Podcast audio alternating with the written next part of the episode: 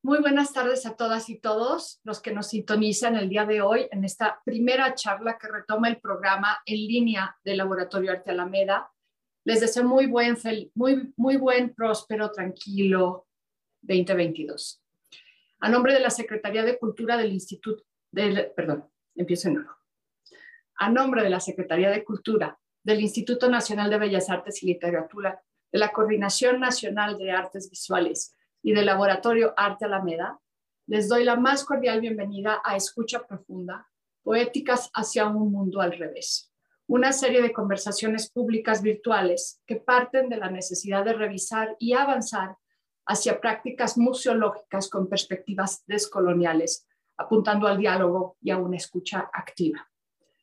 Por medio de tres ejes temáticos y de la mano de creadores y expertos, abordamos temas y preguntas desde el año pasado, desde el comienzo de la exposición, que exploran metodologías institucionales para replantear al museo como un lugar de mutualidad diverso y representativo, como un catalizador de contranarrativas que da espacio y hace visible la multiplicidad de mundos y formas de pensamiento alrededor de esta compleja contemporaneidad, tanto indígena como no indígena.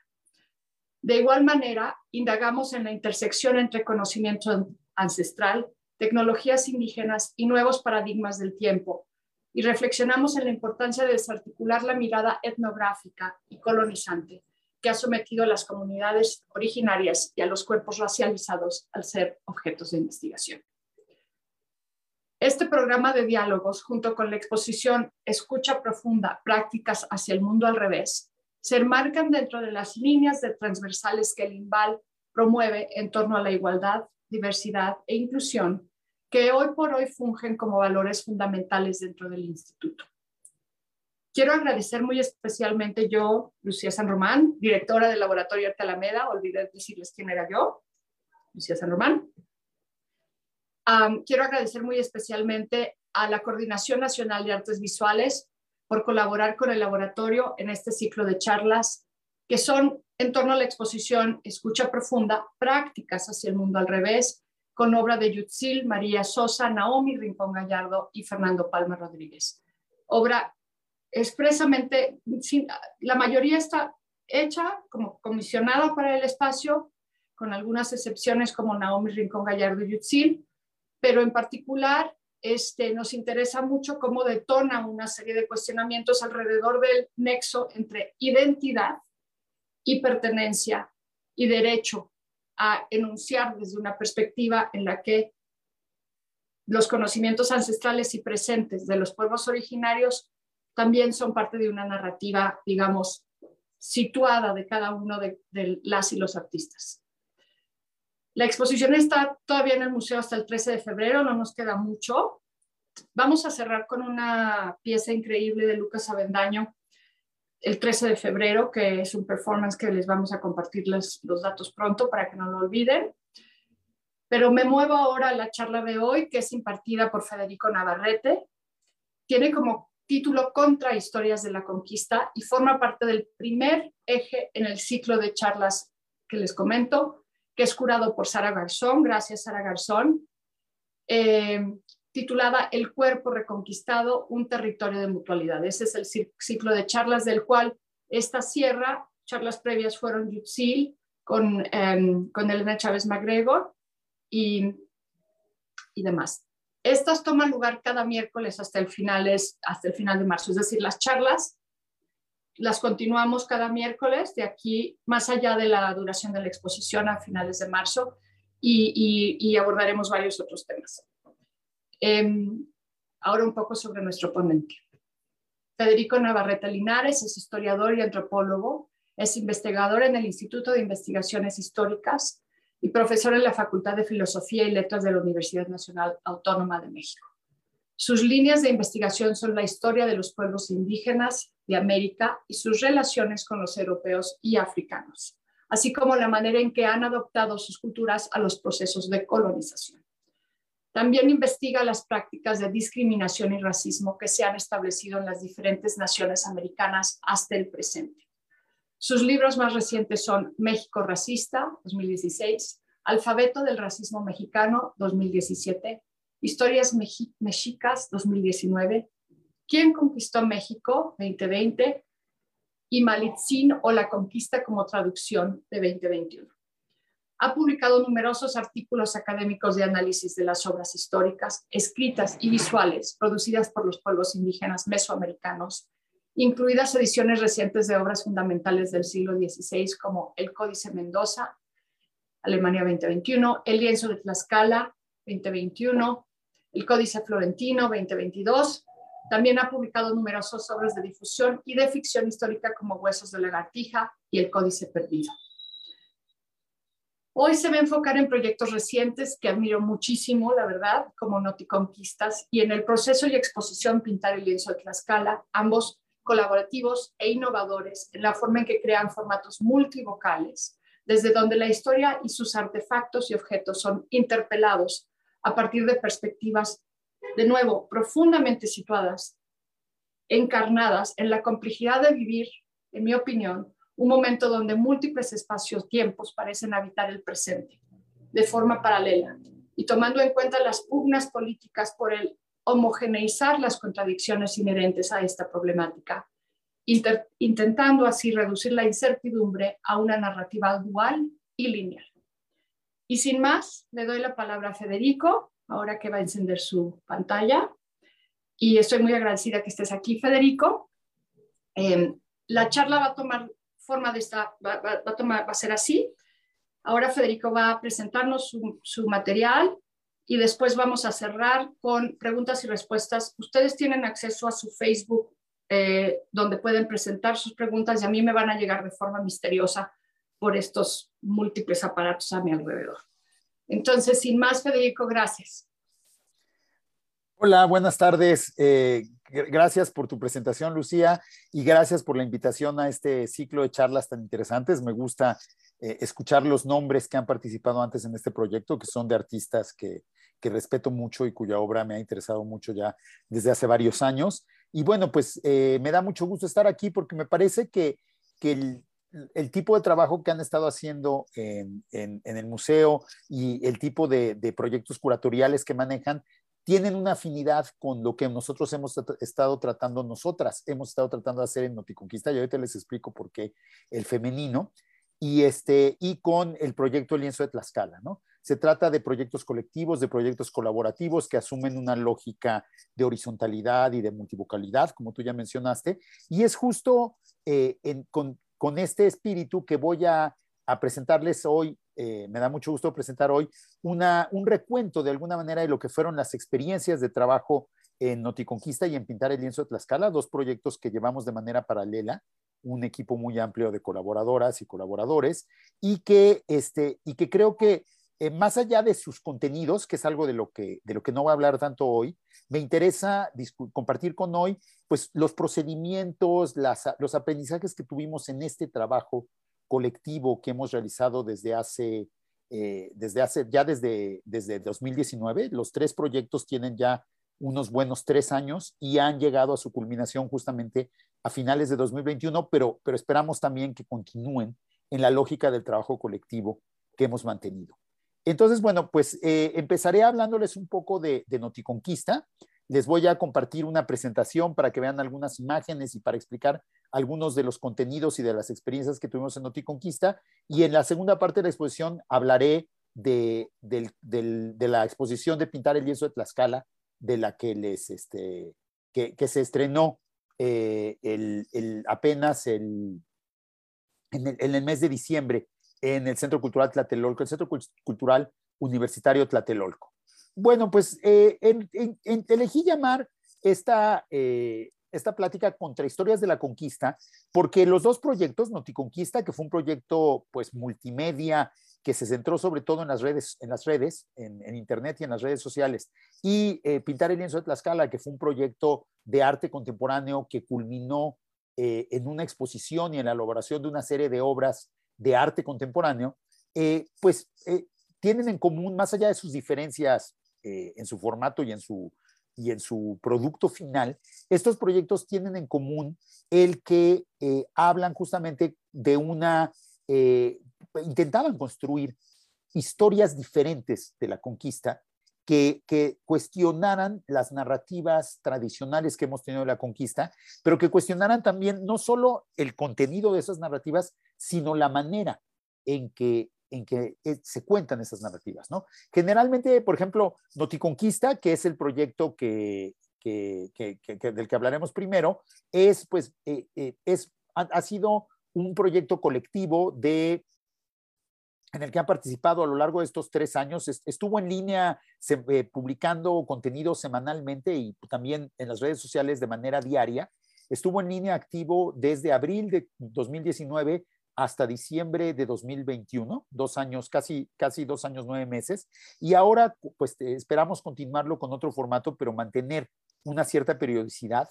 Y a lo largo de, esta, de estas eh, más de 130 semanas de, de, de, actividad, Noticonquista reunió las colaboraciones de más de 200 personas diferentes, desde fotógrafas, eh, fotógrafos, eh, dibujantes, caricaturistas, el, artistas, cineastas, hasta cocineros, escritores, historiadores, eh, intelectuales indígenas y, una variedad muy amplia de profesionales y de aficionados a la historia.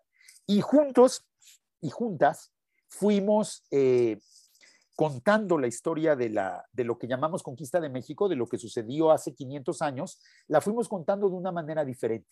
No la contamos como una narrativa cerrada, como algo que había, este, que, que de alguna manera se podía reducir a una sola versión, se podía contar como, una, como un cuento, como una, eh, como una sola historia, sino más bien lo, lo, lo, contamos como un conglomerado de narrativas, como una constelación de puntos de vista, de opiniones, de informaciones diferentes, y dejamos que fuera el público el que ensamblara de alguna manera la historia final.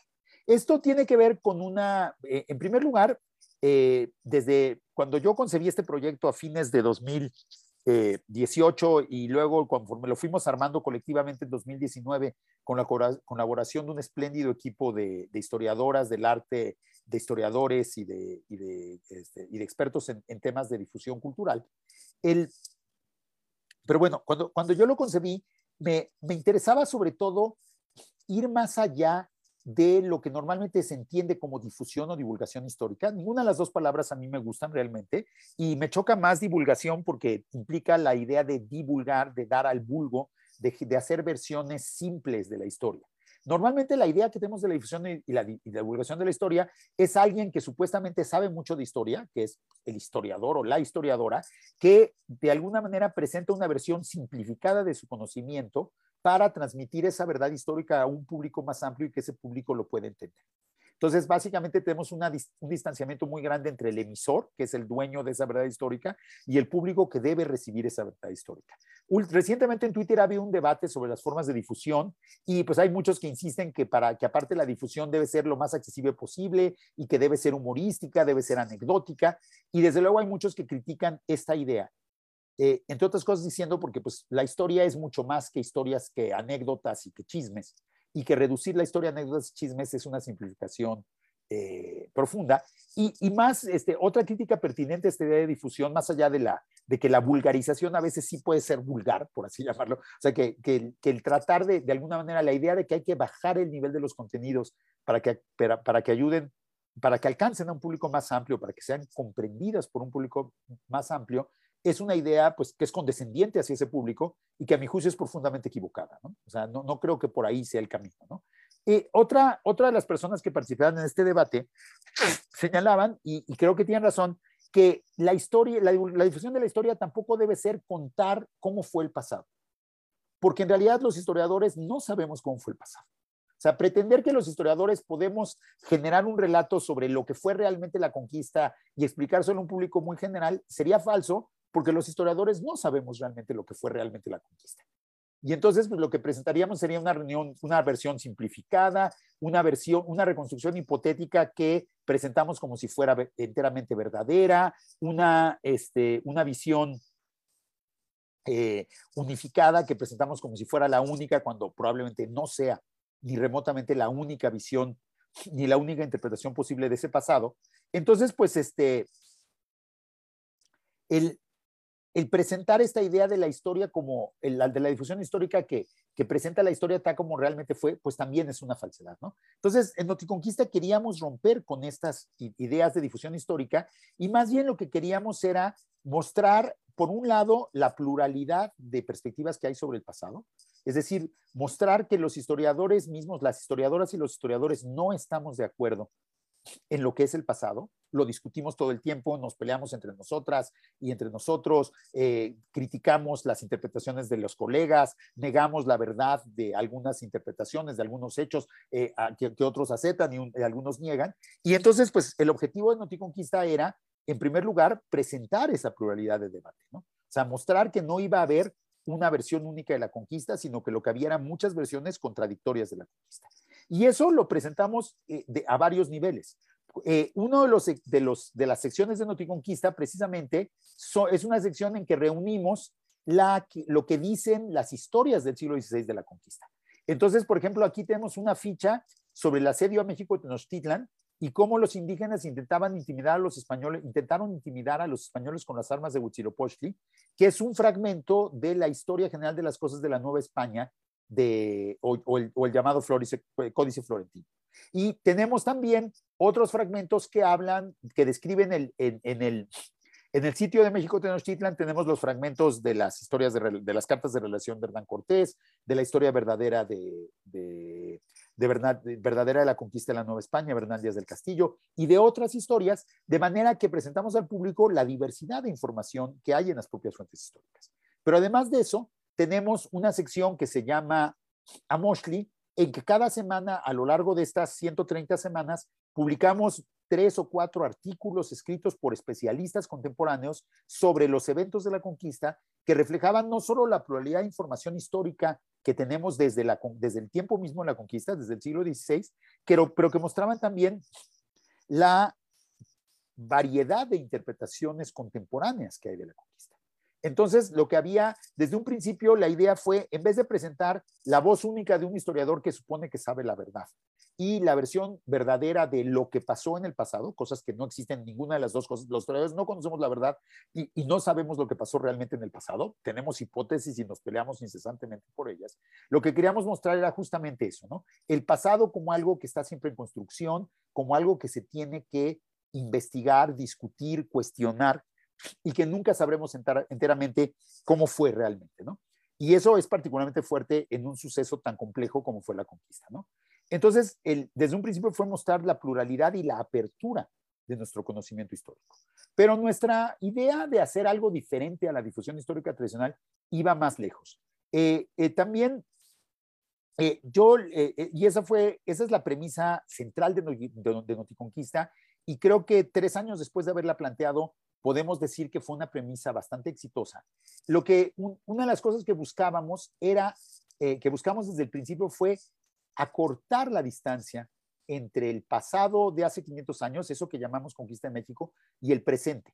Lo que decimos de la conquista de México 500 años después en 2019, 2020, 2021. para eso lo que hicimos fue justamente, es la idea de noti conquista. O sea, noti de noticia y conquista. La idea es que cada semana íbamos a ir, fuimos dando durante, desde abril de, 2019, cuando se cumplieron 500 años de, del momento en que Malintzin y Cortés se conocieron, eh, que fue nuestro primer Tonalpohuali, nuestro primer número semanal, fuimos contando semana a semana los acontecimientos de hace 500 años como si fueran noticia hoy. Es decir, como llegan los españoles a Veracruz, pero no, decíamos lo que pasó cuando llegaron los españoles a Veracruz en 2019 o lo que pasó cuando llegaron los españoles a Tlaxcala o lo que pasó cuando llegaron a Cholula, pero no hablábamos del futuro de ese acontecimiento no insertábamos esos acontecimientos conforme iban sucediendo en una narrativa que nos dijera, bueno, y por eso, porque llegaron a Veracruz, dos años después conquistaron México Tenochtitlan, ¿no? Que es lo que solemos hacer cuando contamos esas historias, ¿no? Las vemos como un solo proceso y entonces desde un principio decimos, llegaron a Veracruz para conquistar México Tenochtitlan.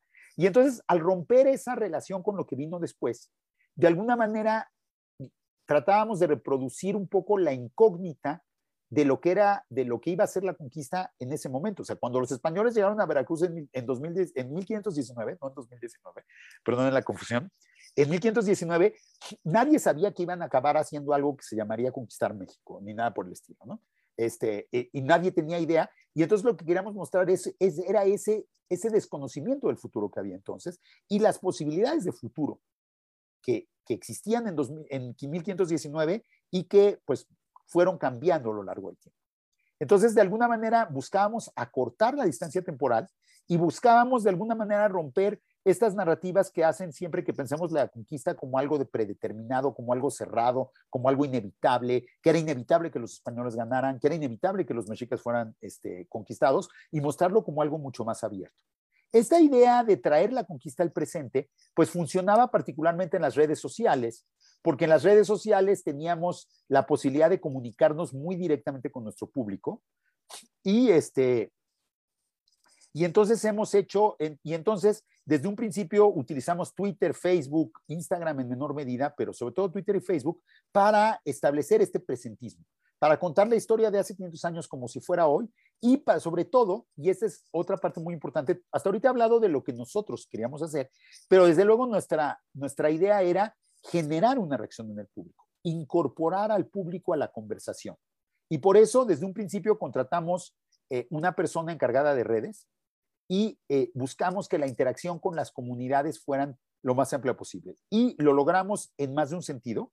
Eh, curiosamente, no logramos muchos de los proyectos iniciales de interacción que queríamos, pero por otro lado, nos vinieron a tocar la puerta muchas personas interesadas en participar en Noticonquista que nos permitieron hacer proyectos de colaboración, yo diría inclusive hasta más, hasta más interesantes de lo que habíamos pensado nosotros originalmente, porque iban mucho más allá de de lo que se nos hubiera ocurrido a nosotros siquiera, ¿no?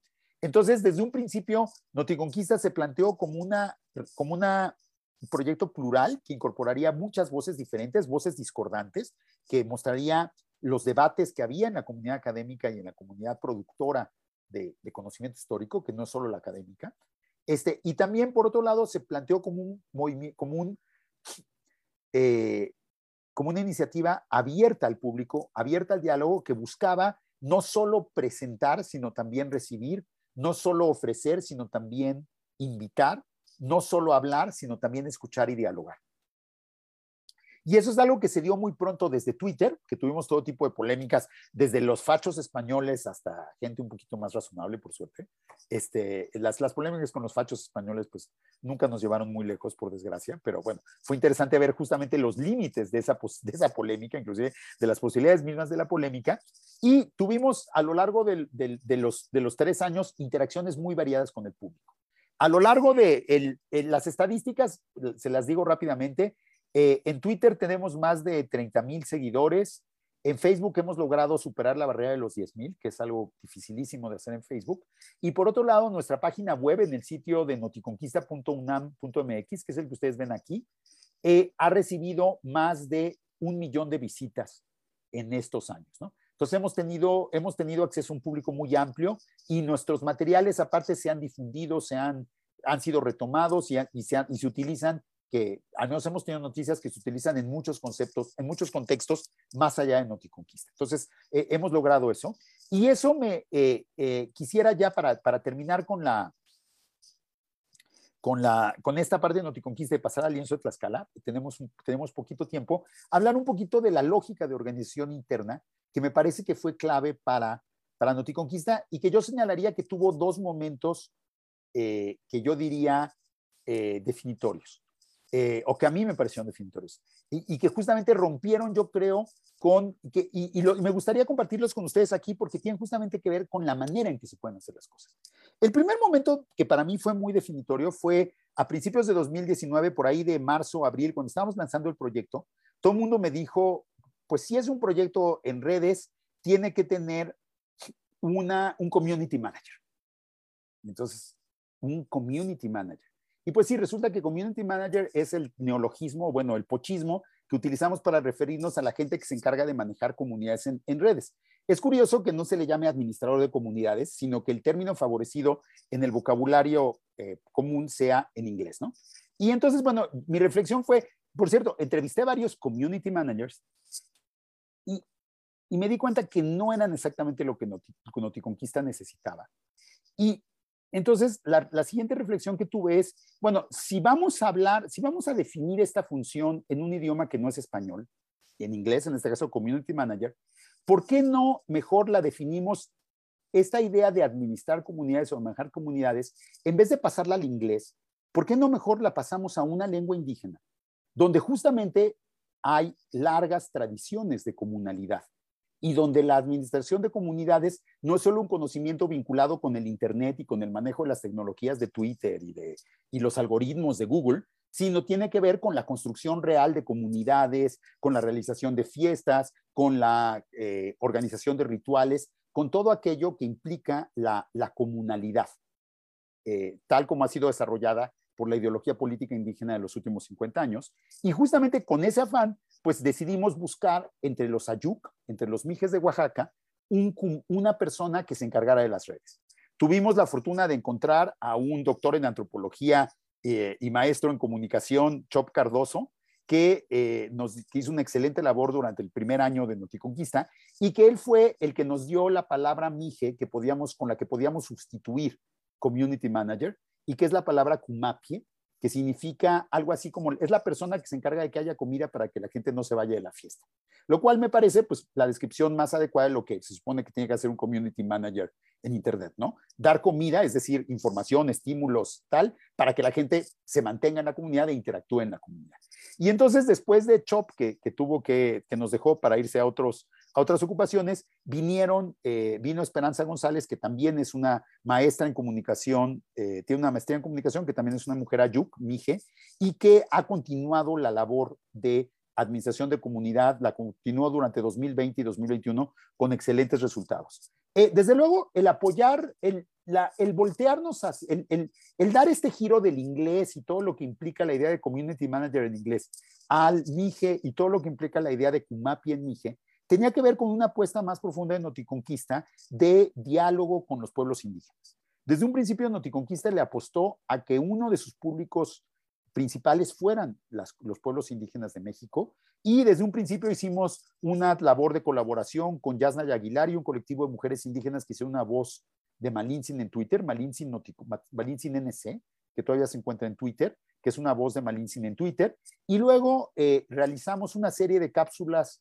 de radio con radiodifusoras indígenas. Ven ustedes aquí en la página justamente que hay aquí dos grabaciones de dos radiodifusoras que hicieron unas cápsulas sobre la conquista desde la perspectiva de sus comunidades, en este caso en idioma cachiquel y en idioma mam, pero tenemos en otros cuatro idiomas indígenas estas cápsulas. Es, esto es algo que, creo que no se había hecho, al menos de esa manera, eh, nunca, y lo hicimos en colaboración con Radio UNAM. Entonces, e, ese fue uno de los, el primer giro que dimos, ¿no? En vez del community manager, el Kumapie, y la apuesta a un público que, se, que fuera el de, eh, que fuera eh, vinculado, no, no, es, no es una apuesta exclusiva, desde luego, ¿no? Sino que el, justamente la idea del Kumapie y el generar una serie de contenidos y de, y de colaboraciones que, que, nos permitieran acercarnos a un público indígena, que es un público que es más difícil de acceder, desde luego, al que es más difícil de acceder desde la ciudad y tradicionalmente, y que requirió este esfuerzo adicional. Si quieren, podemos hablar de eso más adelante. Otro gran giro que, me parece clave, eh, que fue clave en, el funcionamiento del equipo Noticonquista, sucedió por ahí de 2020 también, cuando ante eh, el equipo central de Noticonquista eran, éramos básicamente tres mujeres y yo. Y entonces, pues siempre que nos reuníamos, hablábamos en el colectivo masculino nosotros, porque pues, había un nombre y pues nos han dicho, y las académicas cada día nos regañan que en español el neutro correcto es el masculino y decir nosotros incluye a todas las mujeres. Pero bueno, después de, varios meses de juntas en que éramos nosotros solo en mi honor, porque todas las demás miembros del equipo eran mujeres, pues a mí se me ocurrió que, que por qué no modificábamos el, no, el colectivo del equipo a nosotras, el género colectivo del equipo, de la equipa, a nosotras y se lo planteé a mis compañeras y el resultado fue, ellas aceptaron inmediatamente sin la menor duda, porque algo tiene el neutro masculino que finalmente no termina de incluir a las mujeres eh, y termina simplemente por, por, por, subordinarlas ante lo masculino muchas veces. Y no solo modificamos nuestro, este, no solo modificamos nuestra, este, nuestra apelación, sino el cambio de género del colectivo, del equipo, modificó profundamente la dinámica de trabajo. las, las compañeras, eh, miembros del equipo, se sintieron mucho más autorizadas a hablar, se sintieron mucho más autorizadas a tomar iniciativas, se sintieron mucho más autorizadas a decidir cosas sin consultarme a mí, que era el coordinador general supuestamente y supuestamente de la jerarquía más alta, y se generó una dinámica de colaboración mucho más horizontal, mucho más abierta y mucho más solidaria, que ayudó a que no solo pues el trabajo fuera más agradable para todas, sino que ayudó, por ejemplo, a que hiciéramos números especiales sobre las mujeres en la conquista, que no habíamos planteado antes, fue un planteamiento de las compañeras, y a que, digamos, le diéramos un giro diferente a varios de los contenidos de Multiconquista. Entonces, yo eh, realmente me pareció muy interesante el ejercicio y me comprobó cómo realmente también estas dimensiones de género, de las identificaciones colectivas de género, pueden definir o no las mecánicas de trabajo, creando jerarquías o disolviéndolas. En este caso, la opción por lo femenino y por denominarnos una equipa femenina, claramente nos dio una dinámica de trabajo mucho más fructífera y mucho más igualitaria.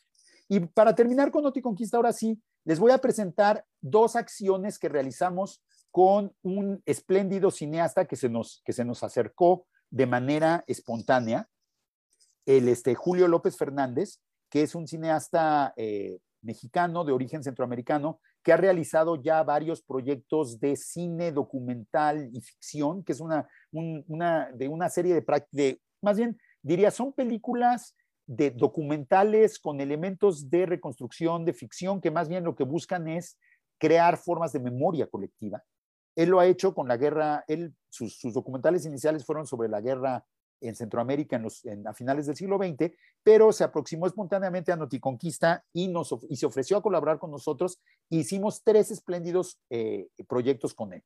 Uno de ellos son los videos, los mitos de la conquista, que pueden ustedes ver en YouTube, que es una serie de cápsulas de videos sobre la conquista, que son una, un ejemplo hermoso de cómo se puede utilizar material visual de, contemporáneo de la Ciudad de México para ilustrar temas de historia, entre comillas, prehispánica o colonial temprana, y, y esa, y esa riqueza visual tienes muy importante. Y luego hicimos dos performances o dos acciones colectivas callejeras que fueron particularmente interesantes. Esta que ven ustedes aquí primero se realizó en noviembre de 2019 para conmemorar con medio de una ceremonia muy modesta, con dos actrices únicamente, lo que normalmente ha sido llamado el encuentro entre Moctezuma y Cortés, pero que en realidad debería ser llamado el encuentro entre Malinche, Moctezuma y Cortés, porque realmente quizá la protagonista y el eje de ese encuentro fue la mujer indígena Malinche. Y entonces, pues justamente para, para enfatizar la importancia de las mujeres en este proceso, justamente Julio optó por hacer esta, esta, especie de ceremonia en que una mujer española y una mujer indígena, representando alegóricamente, se encontraban y se pintaban eh, este, mutuamente las caras para, la, bueno, la cara, el cuerpo y, la, cara y el cuerpo para, pues, de alguna manera simbolizar eh, el, pues, el encuentro como tal, ¿no? Esto fue, eh, se filmó y, y, se, hizo un pequeño video del evento que, que, está disponible también en la red y, y, este, y fue una manera pues a mi juicio muy minimalista y de muy buen gusto para conmemorar, por otro lado, un encuentro que estuvo lleno de conmemoraciones rimbombantes y pretenciosas, ¿no? Y bueno, el otro gran eh, eh, el evento que realizamos fue en, en octubre de, 1500, de 2021, perdón, eh, no de 1521, de 2021, y que básicamente lo que buscaba, el plan original era realizarlo el 13, 14 y 15 de agosto de 2021 para conmemorar los 500 años, exact, estrictamente los 500 años de la rendición de México en Tenochtitlan y de la, pues, de la culminación de eso que llamamos Conquista de México, ¿no? Al menos la Conquista de México Tenochtitlan. Es el, el evento se llama Pintar la Orilla y consistió en darle la vuelta caminando por la ciudad y marcando las calles con, un, con sellos color chalchihuite, con círculos color chalchihuite, como ven ustedes ahora, consistió en darle la vuelta por la ciudad y marcar en la ciudad contemporánea la silueta de lo que habían sido las, las islas de las ciudades indígenas de México, de México Tenochtitlan y de México Tlatelolco. Eh, este, no lo pudimos hacer en agosto porque pues, la ola de COVID estaba muy alta en ese momento y lo realizamos en octubre, justamente después del Día de la Raza, este, aprovechando ese día de, de, de ambigua, eh, de tan ambigua eh, memoria. Y el, y el resultado fue realmente muy interesante. A lo largo de cinco días caminamos por toda la ciudad, desde Congreso en la Unión hasta la colonia Doctores, la colonia Roma, la colonia Juárez, Tepito, Tlatelolco, Nonualco, eh, Peralvillo y finalmente pasando por la colonia Morelos y regresando a, este, a, la, a Congreso en la Unión. Y además, Julio, eh, que fue el, el, organizador de este evento también, hizo una labor de meses de diálogo con organizaciones comunitarias en varias de las zonas por las que atravesamos, de manera que fuimos recibidos por los vecinos de Tepito, por varios colectivos de Tepito, colectivos y colectivas de Tepito, fuimos recibidos por, los, eh, por un colectivo del Museo del Chopo, por, por colectivos del barrio de San Simón. Tuvimos interacción y conversación también con las tlacualeras de Milpalta, que, este, que vinieron eh, a, acompañarnos, es, que es un grupo de danzantes tradicionales de Milpalta que vinieron a acompañarnos un día. Tuvimos también grupos de danzantes eh, mexica, eh, de danza, de danza concheros y, y de danza ritual contemporánea, que también participaron en nuestras ceremonias, como ven ustedes aquí. Y el resultado fue pues una acción colectiva de pues, reapropiación del espacio urbano, de memoria histórica, de, de participación ciudadana, que creo que, pues a mí me pareció una manera realmente hermosa de conmemorar lo que la, el pasado en el presente y el presente eh, y, la, y la presencia de esa ciudad eh, original en nuestra ciudad actual. Eh, realmente fue aparte muy interesante recorrer los diversos barrios de la ciudad, interactuar con las personas y, el, este, y una de las cosas más bonitas de este proyecto fue justamente el que logramos incorporar una variedad inmensa de grupos. Eh, por cierto, varios de los grupos de danzantes dijeron que esta era la primera vez que un proyecto que venía de un ámbito universitario los incorporaba y los trataba como iguales, que siempre habían sentido que desde el ámbito universitario a los danzantes se les ve hacia abajo, se les considera como kitsch o como folclóricos y no se les respeta. Y nosotros logramos crear un ambiente en que los danzantes pudieron participar y pudieron sentirse respetados. Esto me parece a mí un gran logro porque justamente uno de los objetivos de Noticonquista era justamente romper esos guetos académicos que nos tienden a separar a los académicos. Yo soy académico, pues, porque de eso me pagan, no por profesionalmente académico, no, no de vocación, digamos. Este, y entonces, pues justamente la idea era romper esos, esas barreras y esos guetos que separan la historia académica de otras formas de memoria colectiva, de otras formas de vivir la herencia del pasado en el presente, ¿no? Como pueden ser los danzantes. Entonces, realmente, pues esa, esa sería, yo podría decir que quizá este proyecto fue la culminación del aspecto público de Noticonquista y de la capacidad de construir redes, ¿no? Finalmente, en este, para poder realizar este proyecto, contamos con la colaboración de más de 100 personas, lo cual pues también me, me impresionó, digo, o sea, me impresionó la, la, capacidad de movilización que tenía la idea de Noticonquista y sobre todo el empeño y el talento de eh, Julio, de Margarita Kosich, de los organizadores que justamente permitieron construir esas redes realmente en la, en la compleja vida de la ciudad en medio de una pandemia, ¿no? Entonces, digamos, no fue, no fue cualquier cosa lograr hacer esto en las circunstancias en que lo hicimos, ¿no? Y bueno, rápidamente paso a nuestro otro proyecto de estos últimos dos años, que es el proyecto Pintar el lienzo de Tlaxcala, que, como les decía, se inauguró en, en Tlatelolco, en el Centro Cultural Universitario Tlatelolco en diciembre y que va a estar en abierto, si, si abre, eh, si la epidemia nos lo permite, hasta abril de, de este año. ¿no?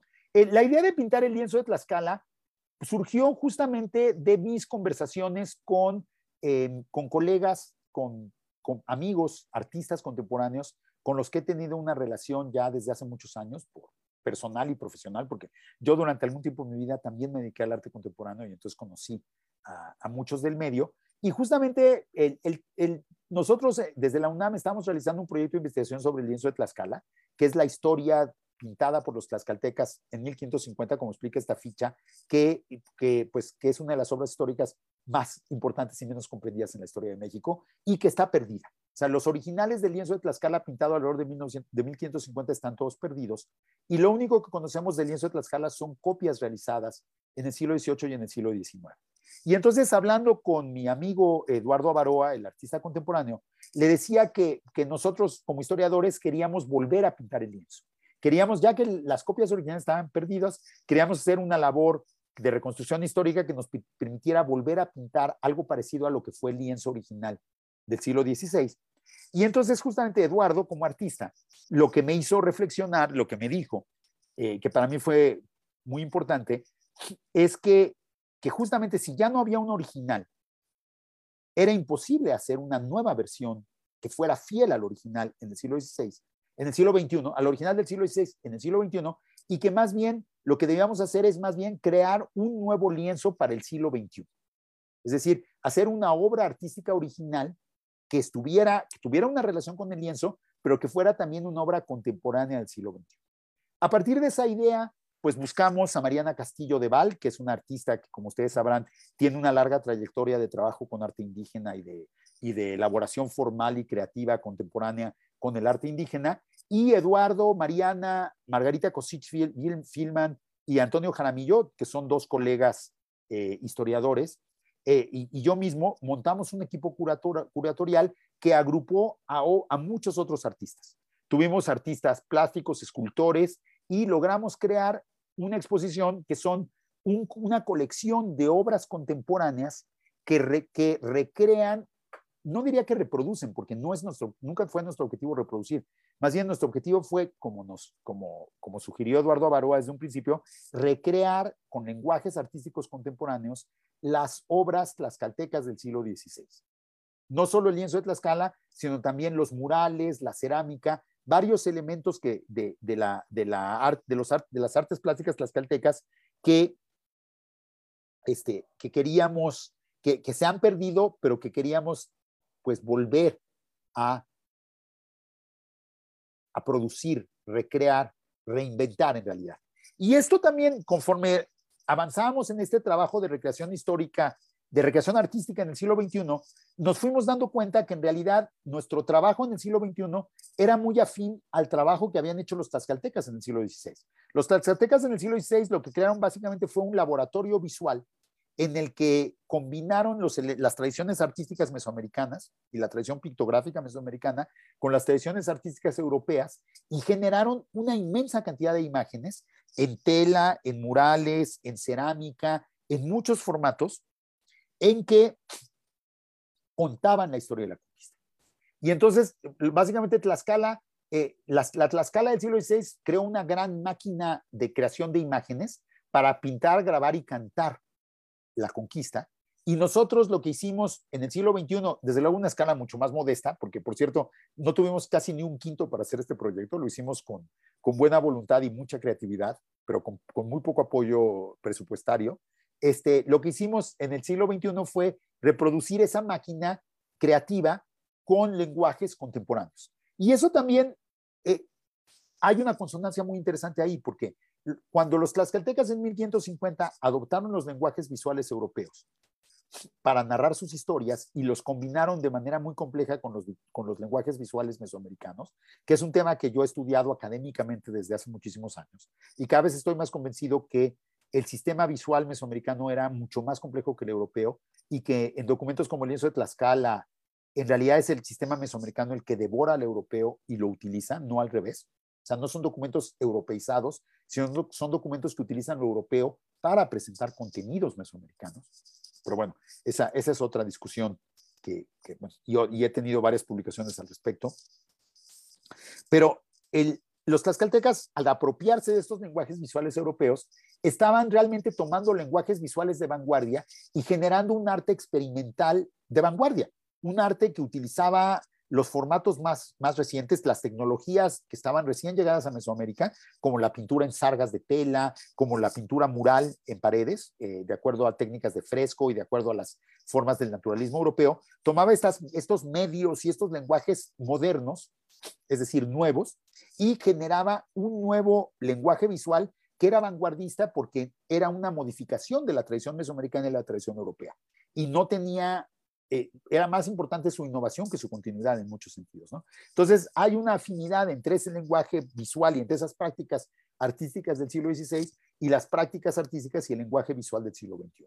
Entonces, también lo que nosotros buscamos es, por medio de la utilización de las tecnologías del siglo XXI, de alguna manera reproducir la manera en que los creativa en que los tlaxcaltecas utilizaron las tecnologías del siglo este, del siglo XVI. ¿no?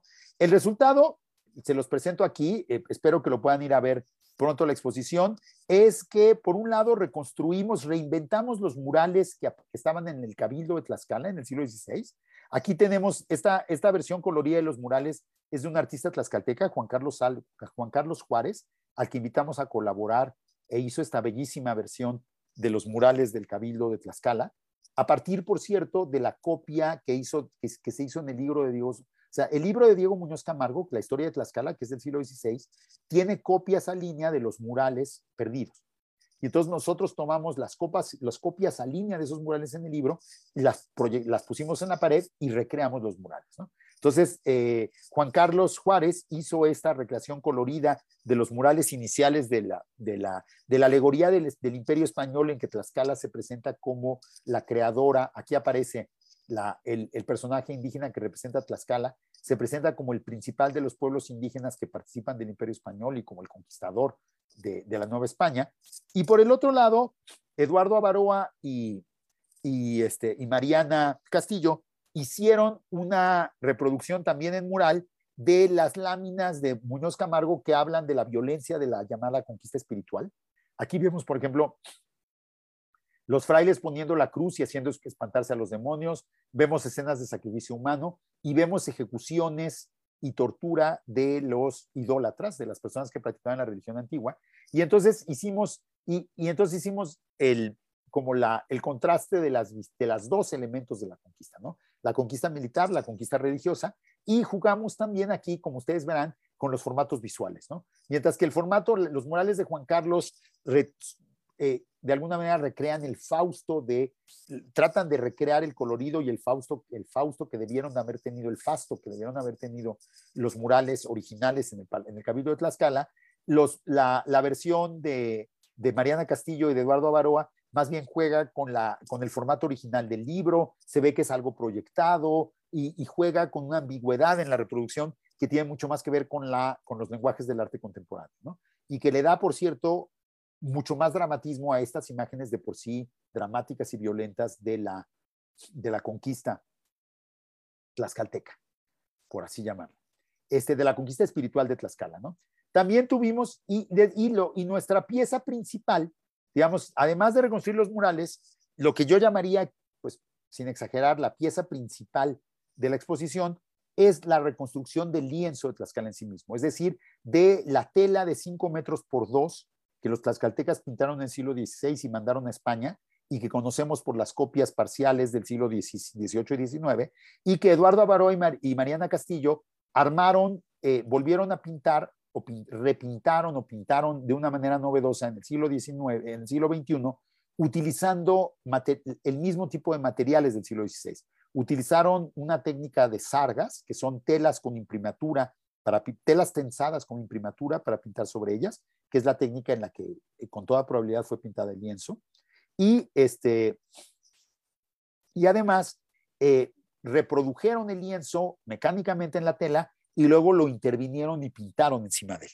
Entonces, el resultado es una obra, aquí está la artista Mariana Castillo enfrente de su obra, pero el resultado es una obra que retoma los elementos claves de la visualidad del lienzo, que reproduce buena parte de la información del lienzo, pero que a la vez tiene un discurso artístico contemporáneo muy libre y muy original. ¿no?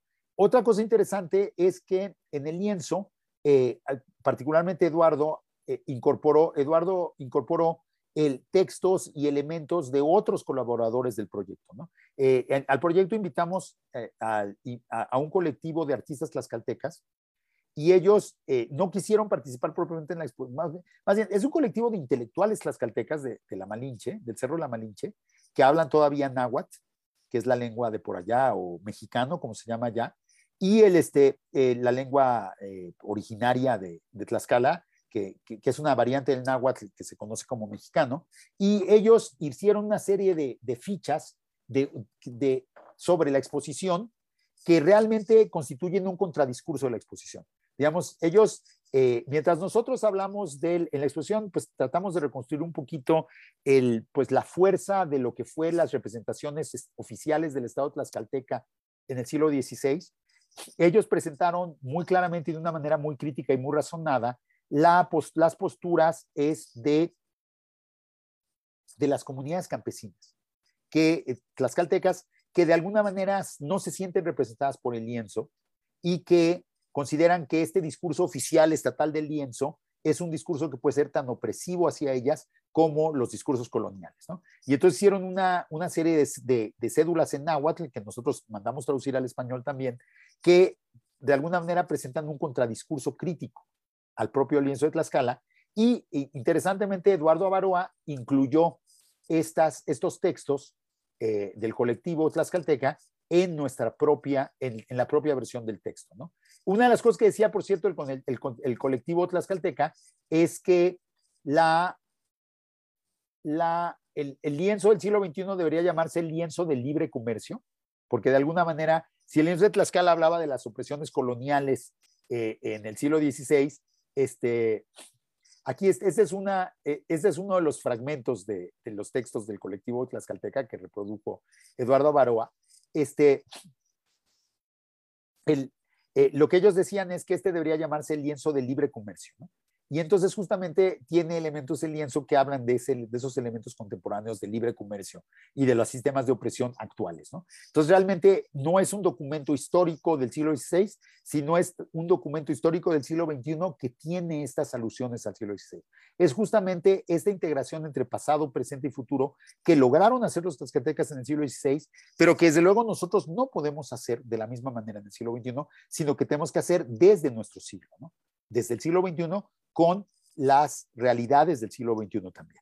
El resultado, pues a mí me parece que es formalmente muy, muy interesante, muy llamativo. La colaboración entre, entre Mariana Castillo y Eduardo Baroa fue, fue realmente muy, muy meritoria. Y por otro lado, me parece que, este, que el, de alguna manera sí se logró nuestro objetivo de, de de no recrear contenidos, aunque sí recreamos contenidos, sino de recrear formas de operación, que es algo a lo que volvimos con Noticonquista, ¿no? Yo cada vez estoy más convencido que en las labores de difusión y en las labores culturales, la forma es tan importante como el contenido y que lo que se hace, para que las cosas salgan bien, se tienen que hacer bien y que los resultados son, eh, lo que nos debe importar no es únicamente el resultado, sino el proceso. Y entonces creo que tanto en el lienzo de Tlaxcala como en Noticonquista, lo que hicimos fue, eh, pues, generar una serie de condiciones, o sea, digamos que, por así decirlo, ni, ni Noticonquista ni el lienzo de Tlaxcala fueron proyectos que se plantearan desde un principio como vamos a llegar a este lugar de esta manera, o que dijeran el, el resultado va a ser tal y tal, sino más bien fueron proyectos que partieron de la idea de vamos a generar una estructura de colaboración vamos a establecer unas, reglas de conversación y de interacción, vamos a establecer una ética de trabajo horizontal, de trabajo, eh, pues, por ejemplo, en el equipo de Noticonquista, la adopción del femenino implicaría, pues, de un poco de un trabajo no patriarcal, la adopción del término comapie implicaría la elección de un trabajo, pues, no que no sea etnocéntrico, sino que justamente se abra a la diversidad cultural y a la diversidad étnica, como este, y, y entonces creamos una, unas, eh, una, una marco de trabajo colectivo que esté marcado, que, que, que de alguna manera se libere de las estructuras patriarcales, jerárquicas y racistas que normalmente suelen articular cualquier proyecto cultural. Y entonces el resultado, lo que, lo que, lo, que logramos crear en los, dos, en los dos casos fueron, pues, más bien, lo que, lo que surgió de los dos casos de crear estos marcos de colaboración diferentes, fueron un, un conjunto de, de resultados que, que de alguna manera eran impredecibles y que solo pudieron surgir dentro de esos marcos de colaboración. Entonces, digamos que un poquito ya, ya para, para concluir, eh, pues yo lo que, lo que les diría es que, que quizá el, el, gran aprendizaje que he tenido yo en estos tres años de trabajo, pues tan, tan maravilloso, tan estimulante y tan pues retador también y tan exigente, ha sido que, que realmente si uno crea las herramientas de colaboración, si uno crea los marcos de colaboración y si uno sobre todo establece éticas de, colaboración horizontales y abiertas, pues las, la, las posibilidades de incorporar voces y personas diferentes y las posibilidades de alcanzar resultados pues realmente sorprendentes son mucho más altas, ¿no? Y que justamente eh, el chiste de estos procesos es que uno no sabe el resultado antemano. Uno crea estas herramientas y pues justamente más bien espera con los brazos abiertos a que lleguen los otros actores a los que uno está convocando y a que juntas y juntos esos actores que uno no sabe de antemano cuáles van a ser, planteemos con los, eh, con los propios organizadores, de, organizadoras de los proyectos, una, una, una empresa colectiva que es más grande que cualquiera y que cualquiera de, nosotros, cualquiera de nosotras y de nosotros. Entonces, bueno, pues con, esta reflexión un poquito general termino y pues espero que podamos tener eh, una conversación. Gracias. Muchísimas gracias, Federico. Realmente extraordinario el trabajo que han hecho. No, me había yo percatado que cuando nos reunimos hace varios años yo empezaba en el museo y tú también, ustedes también empezaban en este proyecto y que en tres años se ha logrado una cantidad de trabajo extraordinaria que parece que, que parece que tiene siempre una lógica, digamos, de, eh, de más, pero en realidad está como característica rizomática de los proyectos le permite tener la flexibilidad para, para activar y permitir que múltiples deseos, voces, identidades estén, eh, en, estén, sean parte del proyecto. Yo comienzo con dos preguntas. Una pregunta para empezar de Sara Garzón, que es la curadora del programa y que eh, está en este momento en Estados Unidos, donde está haciendo su postdoc. Y dice ella, antes que nada, quiero recordarle al público que por favor manden sus preguntas por Facebook. Vamos a ver si hay. Este, todavía no hay, pero y yo, yo aquí las, les hago la traducción. Eh, Sara dice, primero muchas gracias por este recorrido fascinante de tus proyectos. Me parece muy interesante el reconocimiento de las limitaciones de la interpretación histórica y tu esfuerzo por ser explícito con el público de la falta de certeza de los historiadores e historiadoras en aseverar con autoridad una versión única del pasado.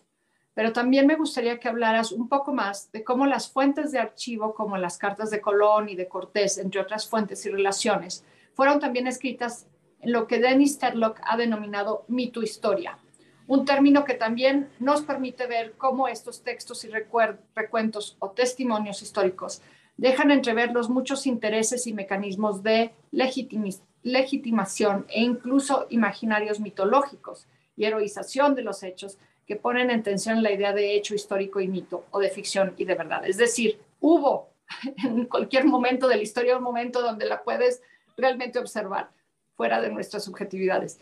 Esto lo digo porque me parece importante para tratar de explicar el valor de estas aproximaciones multivocales ante el pasado y la historia colonial en particular, que, que estás haciendo y que muchos artistas hoy también ofrecen desde el arte contemporáneo. Como el poner en duda no solamente los mecanismos de la historia, sino la posibilidad de describir cualquier momento fuera del alcance de nuestra subjetividad, supongo que se refiere, entre otras cosas. Entonces, esa es la primera pregunta. No sé si quieres empezar a comenzarla, a, a, perdón, a responderla, Federico. ¿Te, ¿Te leo la siguiente? Sí pero, sí, perdón, estaba, estaba muteado. Este, no, pues si quieren la respondo rápidamente. Bueno, creo que justamente el, eh, sí, justamente la, la idea de, de, de Noticonquista desde un principio fue mostrar esa riqueza de sentidos que tienen los acontecimientos. de alguna manera nosotros pensamos que los acontecimientos, una visión, convencional de la historia es que los acontecimientos son hechos reales, así como fulano de tal le disparó a fulano de tal y lo mató y que, y que así se hace la historia de acontecimientos reales, pero en realidad la historia, pues la que escribimos los historiadores y la historia que nos importa a todos, tiene que ver con intenciones, tiene que ver con, con valoraciones, tiene que ver con, con muchas cosas que, que, van más allá de los hechos físicos, ¿no? Tiene que ver con ideas, tiene que ver con, con ideales, con, y también tiene que ver con prejuicios, condenas, eh, juicios. Entonces, lo que buscábamos este, justamente con esto era, eh, Noticonquista era mostrar la pluralidad de interpretaciones contemporáneas como un eco de la, pluralidad de interpretaciones que tuvo la conquista en el mismo, en el mismo momento. ¿no? O sea, mientras la conquista sucedía, Hernán Cortés y los españoles construyeron una interpretación de la conquista, que es la que les convenía, pues es la que ellos podían entender según su, su propio bagaje cultural y la que les convenía. ¿no? Nosotros los conquistadores llegamos y a nombre del rey sometimos a estos indios y los indios nos obedecen y bla, bla, bla.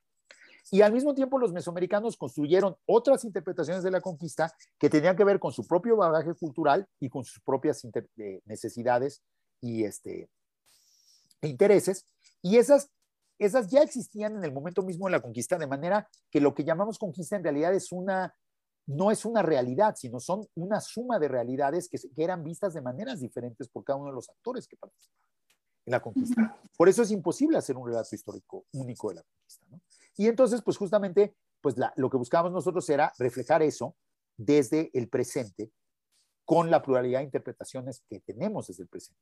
Y también que quedara claro que los autores del presente también estamos atravesados por nuestros bagajes culturales, por nuestros intereses, por nuestras perspectivas subjetivas. ¿no? Entonces, que no somos dueños de una verdad que supere la subjetividad del pasado, sino que son, en todo caso, subjetividades en diálogo. ¿no? Por eso la idea digamos, el único marco organizador de esta pluralidad es el marco cronológico. Vamos contando la historia semana a semana porque es lo único que nos podemos poner de acuerdo. En lo demás, pues cada quien sus interpretaciones, cada quien, y le toca al público justamente, pues sacar las conclusiones, decidir a quién le cree más, irse por el lado que más le convenza. Fíjate que me hace pensar también en este, en, en, este tema que ahorita está como muy vigente también en identity politics en Estados Unidos en relación a Black Lives Matter, a Brown Lives Matter, la política de representación actual en la cual se puede, de, se, se, no, no se busca, pero en ciertas ocasiones hay esta, esta condición de quién tiene derecho a narrar esta historia. ¿Quién tiene derecho a narrar la historia de los pueblos originarios? ¿Quién tiene derecho a enunciar desde ahí? Y una cosa que me parece interesante de, tu, de su práctica colectiva en ambos proyectos es que tú no haces, tú no racializas de esa forma en la aproximación. Quisiera entender un poco más cómo sitúan ustedes esa problemática tan, tan, tan compleja de, de, estructurar el día de hoy. Bueno, el, creo que ese es, ese es un tema muy álgido el, eh, y, en, el proyecto de pintar el lienzo, de alguna manera nos lo enfrentamos justamente con, eh, de dos maneras, ¿no? O sea, lo primero que diría es, eh, primero una consideración general.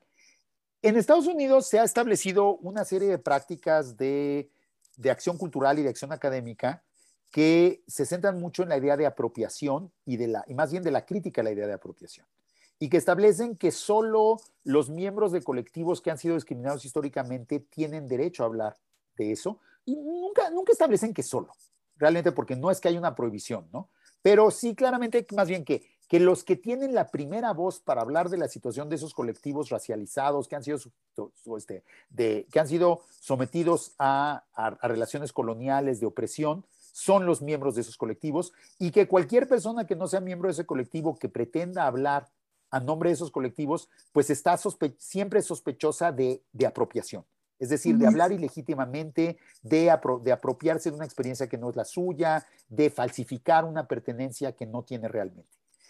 Eso en México y en América Latina, es, e, esas fronteras son mucho más difíciles de demarcar en América Latina, porque históricamente los colectivos racializados y los grupos que han sido oprimidos colonialmente no tienen fronteras tan claras como en Estados Unidos. La lógica de la segregación en Estados Unidos siempre ha sido establecer fronteras claras eh, e impenetrables, mientras que la lógica de la dominación colonial en Latinoamérica más bien ha sido borrar las fronteras y, más bien fomentar procesos de blanqueamiento, de integración, de mestizaje, que, que somos muy críticos de ellos, pero que por otro lado han hecho que las fronteras no sean tan claras. Entonces, sistemáticamente en México, por ejemplo, los mestizos, es decir, las personas de cultura occidental de, la ciudad, nos apropiamos de la cultura indígena, ¿no? O sea, los arqueólogos se apropian este, del pasado, de los vestigios arqueológicos, y hay una ley que aparte hace que esa apropiación sea legal. Los que no tienen derecho a interactuar con sus propios vestigios prehispánicos son las comunidades indígenas, solo los arqueólogos por medio de línea. ¿no? Entonces, digamos que en todo caso, legalmente en México los apropiadores serían los indígenas, no los arqueólogos, mientras que en Estados Unidos los apropiadores serían los arqueólogos y no los indígenas. Y lo mismo sucede en la antropología y la historia. Esa es la realidad de México y, y pues digamos que esa es la práctica académica que hay en México, que tiene sus ventajas y sus desventajas, ¿no?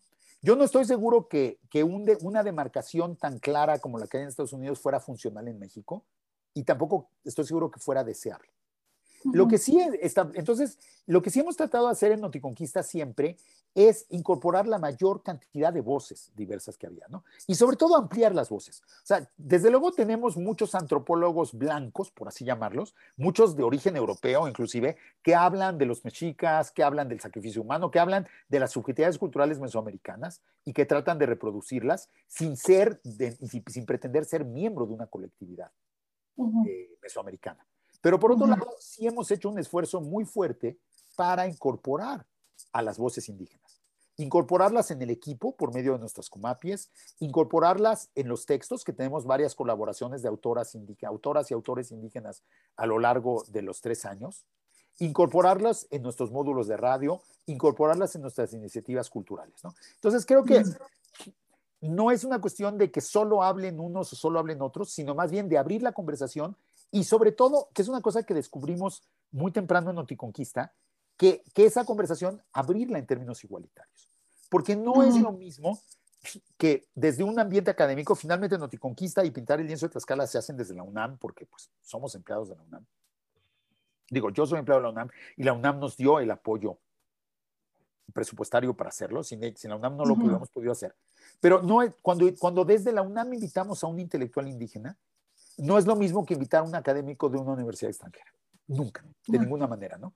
O sea, desde, desde, que, desde que para empezar, si quieres hacer la charla en línea en Zoom, pues luego el Zoom en la comunidad no es tan buena y entonces pues hay una serie de problemas logísticos tal, hasta el simple hecho, yo me acuerdo que hicimos una conferencia justamente cuando López Obrador sacó el tema del perdón en 2019, que de hecho fue una de las cosas que nos ayudó también, coincidió con el lanzamiento de Noticonquista y realmente nos hizo un inmenso favor López Obrador. Este, ese es mi único punto a favor. Solamente hizo ese comentario para subir sus, Exactamente, pareciera que, nos, lo, hizo para nosotros. Es una mito historia que estamos armando aquí también. Y entonces cuando, cuando hicimos eso, el, este, el, invitamos, cuando López Obrador eh, hizo esta declaración, esta petición, bueno, esta, lanzó esta iniciativa, invitamos a un foro de intelectuales indígenas justamente a discutir el tema. Y todos los intelectuales, en su auto, cuando, como, le, como me pidió Lucía hoy, me pidió una autopresentación. ¿Cómo quieres que te presentemos? Y todos los intelectuales indígenas, que eran todos con licenciatura, todos gente con capacitación, digamos, académica, se presentaron en primer lugar como hablante de zapoteco, hablante de mije o hablante de mixteco. Y entonces, en esa mesa habíamos dos doctores de la UNAM, o sea, dos académicos de la UNAM, Eugenia Alier y yo. Y entonces, la primera decisión a la que yo llegué es que pues, si ellos se presentaban como hablantes de zapoteco de Mije, pues nosotros, eh, si nos y nosotros nos prestábamos como doctor y doctora, pues ya se iba a crear una jerarquía automática, ¿no? Que aparte es la, habitual, ¿no? y entonces nos presentamos como hispanohablantes, ¿no? Entonces, cuando, cuando le tocó hablar a Eugenia, la presenté, bueno, y aquí tenemos a la hispanohablante Eugenia Lier, pues si ya, habló, si, ya vimos al zapoteco, ahora escuchamos a la hispanohablante, ¿no? Y bueno, eso fue una broma, pues no, fue una broma, fue una acción que Eugenia entendió perfectamente, por cierto, pero que me di cuenta en ese momento, y eso, de hecho, es una cosa que discutimos con Lucía y que, tenemos, que espero que retomemos una iniciativa que teníamos en ese sentido, que justamente para estos proyectos colaborativos en México, una de las cosas que tenemos que hacer es crear procedimientos, etiquetas, formas de actuar que, que, horizontalicen la relación, que impiden que incorporar otro tipo de, de actores y productores culturales es muy buena idea, pero no basta. Hay que crear los marcos horizontales en que realmente puedan jugar y no queden nuevamente subordinados por la jerarquía que es inherente a nuestras estructuras culturales. Y también la... Esa fue de los hallazgos de, que, encontramos en el camino, ¿no? Y una de, de otras de las jerarquías que existe en el mundo del arte en particular, que es, digamos, el marco en el que, cual se hace el texto de, el proyecto de, de lienzo de Tlaxcala, es la figura del artista autor que, que está, es una cosa como, como, como la religión misma, la academia y los militares, ¿no? Eh, es esta cosa que tienen un lugar muy especial en la historia. Entonces, Eduardo Baroa nos recuerda que también hay que retar eso y dice, hola a todos, excelente presentación. Yo solo quería recordar el nombre del colectivo de Tlaxcala Arte a 360 grados, a los otros artistas Dulce Chacón y Circe Iracema, y al colectivo Cha Cha Cha, a los patrocinios de la muestra, la colección Humex, el Patronato de Arte Contemporáneo y el Centro Cultural Tlatelolco. Y gracias, Mila Sandra Rosenthal, quien está quien hizo estas fotos de la muestra, gracias a Federico, Margarita y Antonio por hacer esto posible, y Sofía Cerrillo, James Souls y el equipo del, del, del, Centro Cultural Tlatelolco. Fue un placer y un honor participar con todos ustedes. Me parece apropiado. yo que siempre he trabajado por años y años en proyectos participativos y sociales, el tema de cómo la lista de los nombres. La lista de los nombres da cuenta de una forma sistemática sin caracterizar qué rol tienen, pero la lista de los nombres crece y, la lista de los nombres también se olvida y la lista de los nombres personas no quieren decir que participaron y demás. Y la, persecución por la lista de los nombres ha sido una área de investigación literal en las retrospectivas de arte eh, participativo y colectivo que yo he hecho. De tres o cuatro años de duración con una persona dedicada a encontrar la lista de los nombres. Eh, en el caso, por ejemplo, aquí ya Eduardo nos ayudó, pero en el caso, por ejemplo, de los proyectos que, cierran Noticonquistas, de esa fase de Noticonquistas, de cierta forma, el proyecto de mapear, de mapear los límites de la isla, em, es, es, o del lago más bien, me parece muy interesante que dices, fueron 100 personas, esas 100 personas tienen diversos roles, muchas de esas personas se siguieron representados, vistos y, enunciando desde una perspectiva o desde una posicionalidad que no estaba, que no estaba constantemente recordándole su subordinación ¿no? dentro de la complejidad del kitsch mexicano de, de apropiación de, esas lengua, de esos lenguajes visuales y, y sonoros, etcétera. Entonces, me parece interesante pensar no solamente en lo que han hecho, sino qué se va a hacer en el futuro.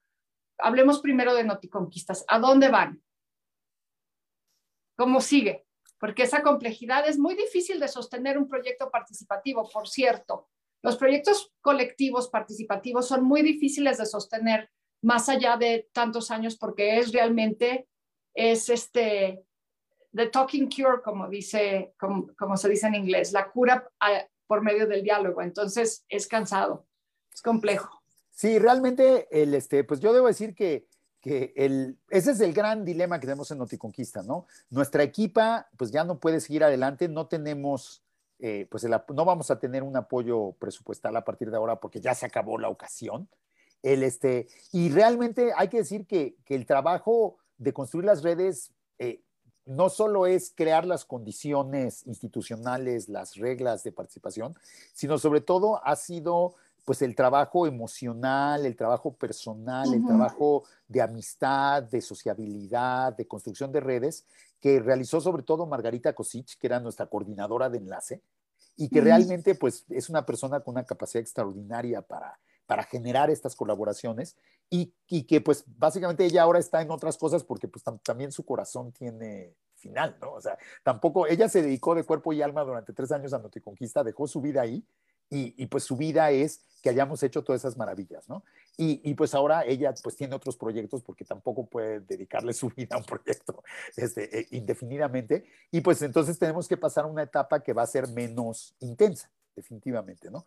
Pero por otro lado, desde luego, no queremos desperdiciar esta plataforma que ya hemos construido, esas redes que, que, que ahora pueden quedar latentes, pero se pueden reactivar y entonces, pues, eh, en, la, en, en, este año lo que, lo que planteamos, lo que vamos a plantear más bien va a ser una serie de actividades más espaciadas, de publicaciones, no, no cada semana, sino cada mes o cada dos meses, que mantengan el, el espíritu colectivo de Noticonquista y que abran perspectivas de reflexión hacia de la historia de, de México y de América a, de los 500 años en adelante, ¿no? Hasta el presente.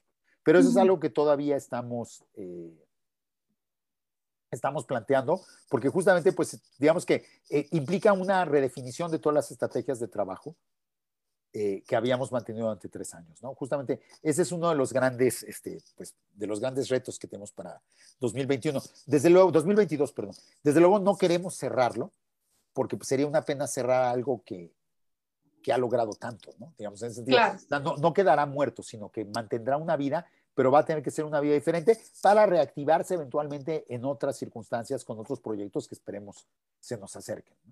Claro, mira, una de otra cosa que puede servirles en este proceso es que en casi todos los proyectos grandes que yo he seguido, inclusive los proyectos grandes, por ejemplo, en el contexto de Medellín, bajo la administración de Sergio Fajardo, que se hicieron muchos, se ejecutaron muchos proyectos participativos para, no eran solo de diseño de las parques bibliotecas, sino de reestructuración de las violencias de barrio, de los afectos, etcétera todos llegan a su fin, todos están muy seguido, escucho la palabra, son proyectos frágiles y vulnerables, porque están a base del, del goodwill. Yo soy pocha, yo hablo pocho, yo soy Lucía San Román y soy pocha parlante.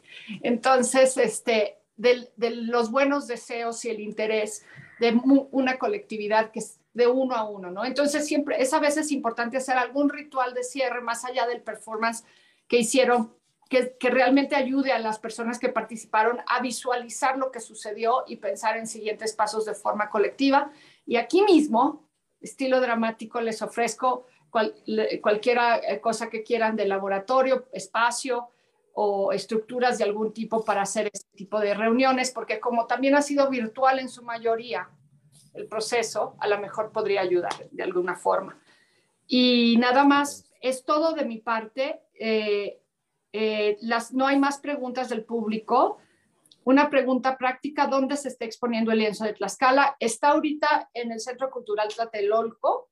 Ahorita el Centro Cultural Tlatelolco, este lo pregunta Rafael Mondragón, el Centro Cultural Tlatelolco está cerrado por, por, por el Omicron, pero, pero pronto estará reaperturando. Luego hay Corazones de Wendy Cabrera Rubio, que siempre es parte de nuestro mundo acá, estamos felices. Araceli Aras Miranda dice que muy interesante. Y tenemos una pregunta más de Sara un poco complicada, que quizá puede ser un cierre interesante porque nos lleva a ti mismo, eh, Federico. Como historiador, ¿cómo inicia este esfuerzo y compromiso tuyo por cambiar la forma en que se escribe, recuerda y encarna la historia? Me interesa tu trayectoria personal precisamente para ver el valor e incluso los desafíos que presenta el querer acercarse no solo al pasado como una construcción social, pero también a las instituciones académicas estatales y culturales que han sido las que han administrado este conocimiento valiéndose de la autoridad que este conocimiento genera. Que es a lo que nosotros también estamos tratando de, llegar, como crear una serie de herramientas que nos ayuden a pensar a la institución de una forma mucho más abierta y porosa. En este sentido, ¿cómo ves el cambiante rol de los museos en ayudar a la construcción de la memoria histórica desde otras cuerpas, otras subjetividades y otros lugares que desafían la hegemonía del, recuento histórico. Entonces, la primera parte de la pregunta es sobre tu propia trayectoria y la segunda es sobre el rol de la institución museal. Bueno, pues este, es, una, es una pregunta eh, pues compleja y pues la, la trataré de, de, de, responder brevemente y, lo más eh, pues profundamente posible porque me parece muy pertinente. Bueno, yo realmente bueno, debo decir que yo desde que empecé a ser historiador hace ya muchísimo tiempo, en el siglo pasado, en, el periodo preclásico temprano, este, el, eh, siempre me pareció, pues yo nunca me creí que la historia fuera una ciencia. O sea, yo nunca creí que los historiadores y las historiadoras fuéramos capaces de producir una verdad sobre el pasado que fuera incuestionable o que tuviera un estatus así como pues los que tendría la, la ley de la gravitación universal o la teoría de la relatividad o la teoría de la evolución de Darwin. Y entonces siempre me pareció que la historia era más bien un conocimiento social que tenía que, que, que adquiría su valor en cuanto tuviera una utilidad social. Y por utilidad no quiero decir meramente pragmática, sino que, tuviera un eco, que llegara a públicos más amplios, que, que tuviera, que, que ayudara a pensar el pasado. Y entonces, pues desde siempre yo he hecho esa labor que se llama difusión o que se llamaba, o que todo el mundo llama difusión o divulgación, porque me parecía que, que era tanto más importante que mi labor académica. O sea, que, que tratar de llegar a un público diferente no solo era, como digamos, no, solo, no era solo la cereza del pastel de, ay, bueno, ya hice esta gran investigación y ahora voy a hacer una versión sencillita para que la gente me entienda, sino que la gran investigación en sí misma no servía de nada si no desde un principio pensaba en llegar a un público más amplio que el, que el meramente académico. Y entonces por eso, pues durante muchos años yo realicé una labor de difusión, escribí la novela Huesos de Lagartija, que es sobre la conquista de México, que, que, tuvo, eh, tuve la fortuna que ha tenido un gran éxito y que se utiliza muchísimo en escuelas, porque justamente lo que presenta es una historia pues accesible de la conquista de México, más allá de, de las visiones trágicas y del trauma y todo eso. Entonces ha tenido muy buena acogida.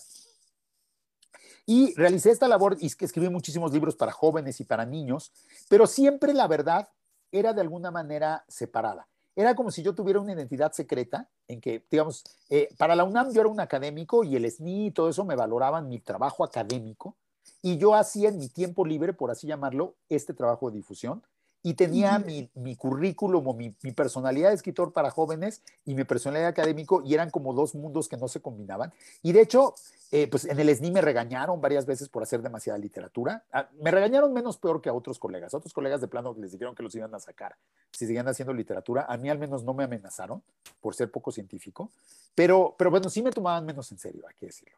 Este, y el este, lo cual en el fondo me valía absolutamente gorro, pero, este, pero entonces lo veía como algo contrapuesto. Yo no lo sentía como algo contrapuesto, pero sí era visto como algo contrapuesto. Creo que una de las cosas que ha sucedido en los últimos 10 años es uno que la mayoría de los colegas se han dado cuenta que sus pretensiones científicas ya ni ellos mismos se la creen y que o hacen difusión o, o lo que hacen realmente no sirve de mucho. Entonces ha habido, el gremio se ha abierto mucho más a la difusión. Y yo creo que todavía muy en formatos más anticuados. Y por otro lado, lo que, lo que a mí me sucedió es que, que después de todos estos años de hacer difusión yo solito, de alguna manera, y medio escondidas o medio aparte, pues un poco Noticonquista y el lienzo de Tlaxcala fueron los proyectos en que yo ya personalmente, en esta etapa de mi carrera académica y, y de mi desarrollo como escritor y como divulgador y como historiador, se me ocurrió que ya no quería seguir haciendo las cosas en dos carriles, sino que quería hacer un solo carril en el que se combinara lo académico y lo de difusión en, una, en un proyecto único. ¿no? Y Noticonquista es de alguna manera la culminación de eso. Y por otro lado, es una apuesta que yo nunca había hecho trabajo colectivo realmente. O sea, la investigación en humanidades es muy individualista. Y, y, en particular en historia somos muy individualistas y casi no hacemos cosas en común. Y entonces también para mí el, la, la mejor manera de trascender esta dicotomía, difusión, investigación y de hacer algo diferente fue también emprender un proyecto colectivo. Lo cual para mí fue un aprendizaje gigantesco. Sin Anaí Luna, sin Margarita Kosich, sin Lucía Veraldi, sin Esperanza González, sin todas las personas que me acompañaron, yo no hubiera podido montar un proyecto colectivo de esa manera, porque entre otras cosas yo no tenía cuando empezó este proyecto los emotional skills, las habilidades emocionales, la, para, para, manejar un proyecto así. O sea, se requiere muchísima habilidad emocional para, para lograr que tantas voluntades confluyan de una manera armoniosa. Y eso es algo que tuvimos que aprender las del digo, Margarita y, y Anaí, las colaboradoras, sí lo tenían desde el principio, pues, eh, por, porque, porque así son ellas, ¿no? Pero entonces todos los demás tuvimos que aprender de ellas, ¿no? Y, y, de alguna manera, eso ha sido quizá uno de los aprendizajes más, más interesantes de este proyecto, no tanto, los, bueno, más allá de los aprendizajes académicos y de que para, ha sido, yo creo que Noticonquista ha sido una máquina de pensar la historia de la conquista increíble que a mí me ha, digo, en términos individuales, a mí me ha, yo la he aprovechado inmensamente y he aprendido inmensamente de Noticonquista, pero lo más importante de lo que he aprendido no es tanto los contenidos, o, por eso me, me, encanta venir a hablar de proceso. De lo que he aprendido es de los procesos, de cómo se hacen las cosas y sobre todo de cómo podemos empezar las cosas de una manera diferente. Entonces creo que, que eh, yo, yo creo que este, estos proyectos han sido la culminación de muchos años de ir buscando maneras diferentes de hacer historia, porque a mí no me convencía la manera en que se hace historia profesionalmente, y espero que pues sirvan de modelo para nuevas maneras de hacer historia profesionalmente en los próximos años, ¿no? O sea, que, que no sea un ejemplo aislado, sino que surjan otro tipo de proyectos de este tipo. Eso, eso sería algo que me gustaría particularmente y que me enorgullecería particularmente. Y bueno, el, de lo respecto a los museos, pues sí, yo creo que yo creo que los museos, bueno, para empezar, debo decirles que yo como, como historiador que he trabajado en cine, que he trabajado en televisión, que he trabajado en todos los formatos de la palabra impresa, en línea y en internet y en, este, y, y en papel y todo eso, lo más complicado del mundo son los museos.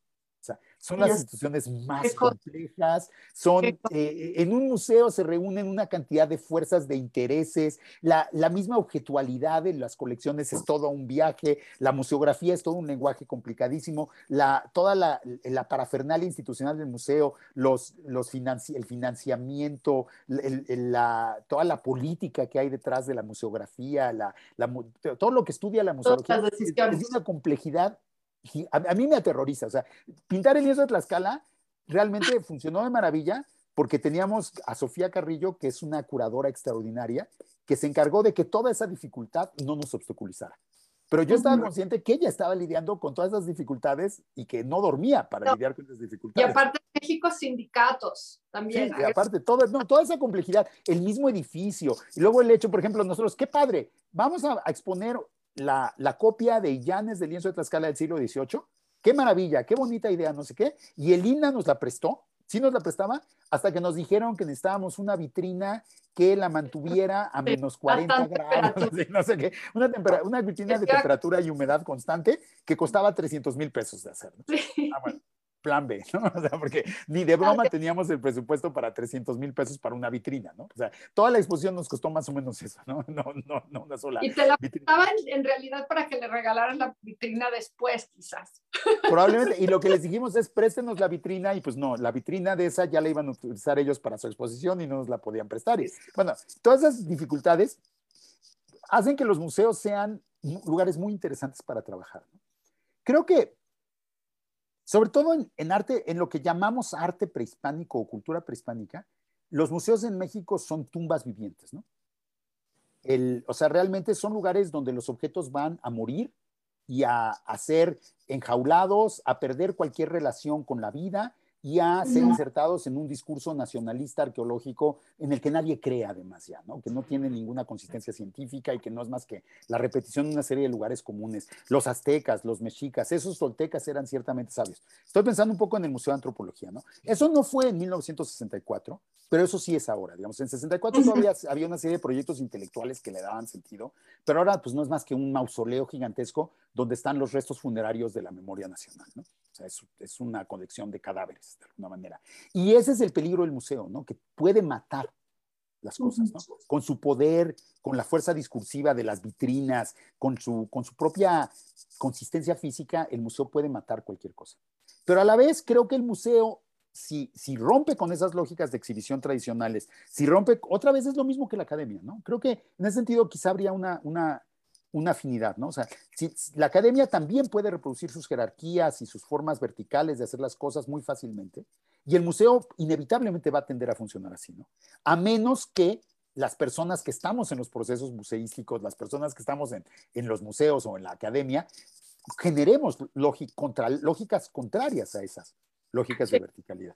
Y entonces yo creo que el espacio museístico planteado de una manera diferente y sobre todo construido a partir de lógicas de colaboración diferentes, sí puede ser un espacio muy valioso ahora, ¿no? O sea, por ejemplo, creo que finalmente la mejor salida que podemos tener para toda nuestra reflexión sobre el lienzo de Tlaxcala sí era la exposición. O sea, si queríamos demostrar que los tlaxcatecas del siglo XVI crearon un arte de vanguardia, qué mejor que hacerlo produciendo una exposición de arte de vanguardia en el siglo XXI. O sea, en el museo es mucho, digo, vamos a sacar un libro y el libro pues va a quedar y qué bueno, ojalá.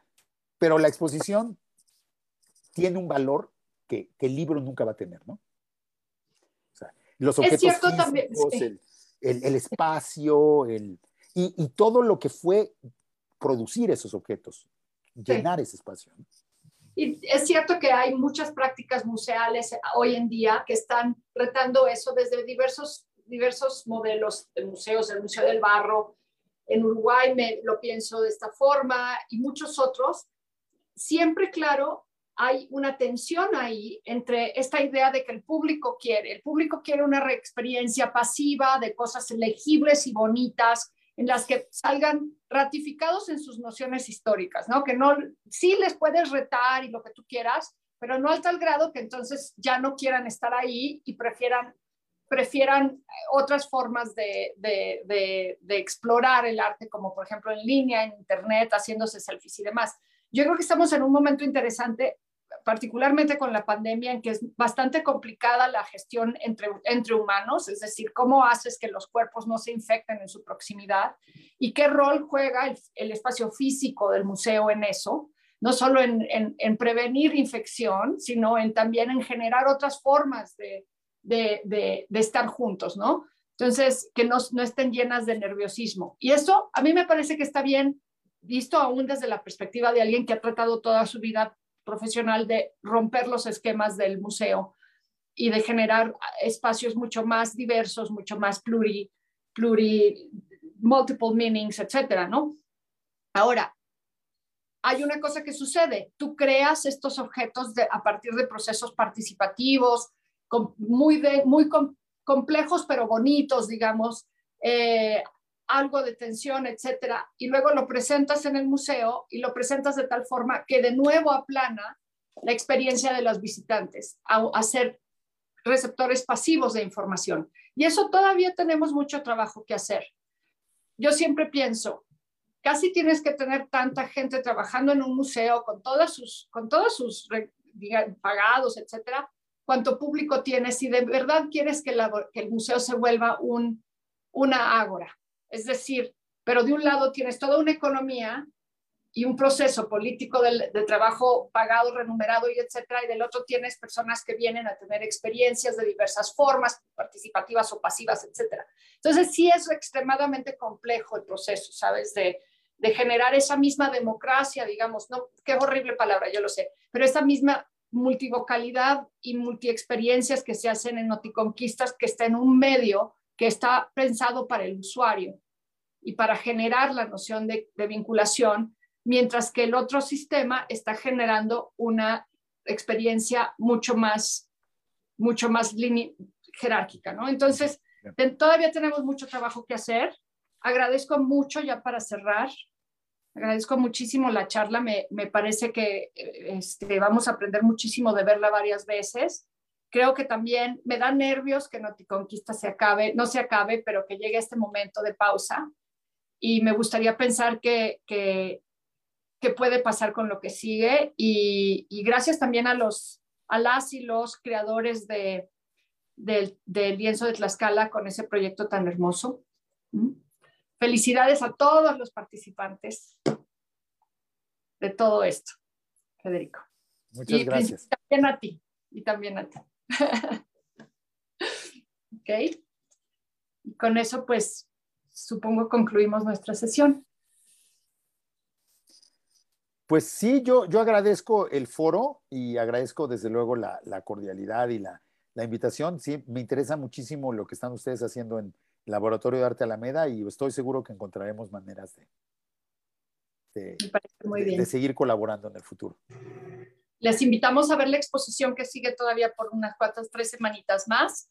Eh, es una exposición que no se aleja de las, de las lógicas de las que estábamos criticando este momento, pero que trata de activar y otras formas de enunciación de, lo, de conocimiento indígena y de posicionamiento indígena.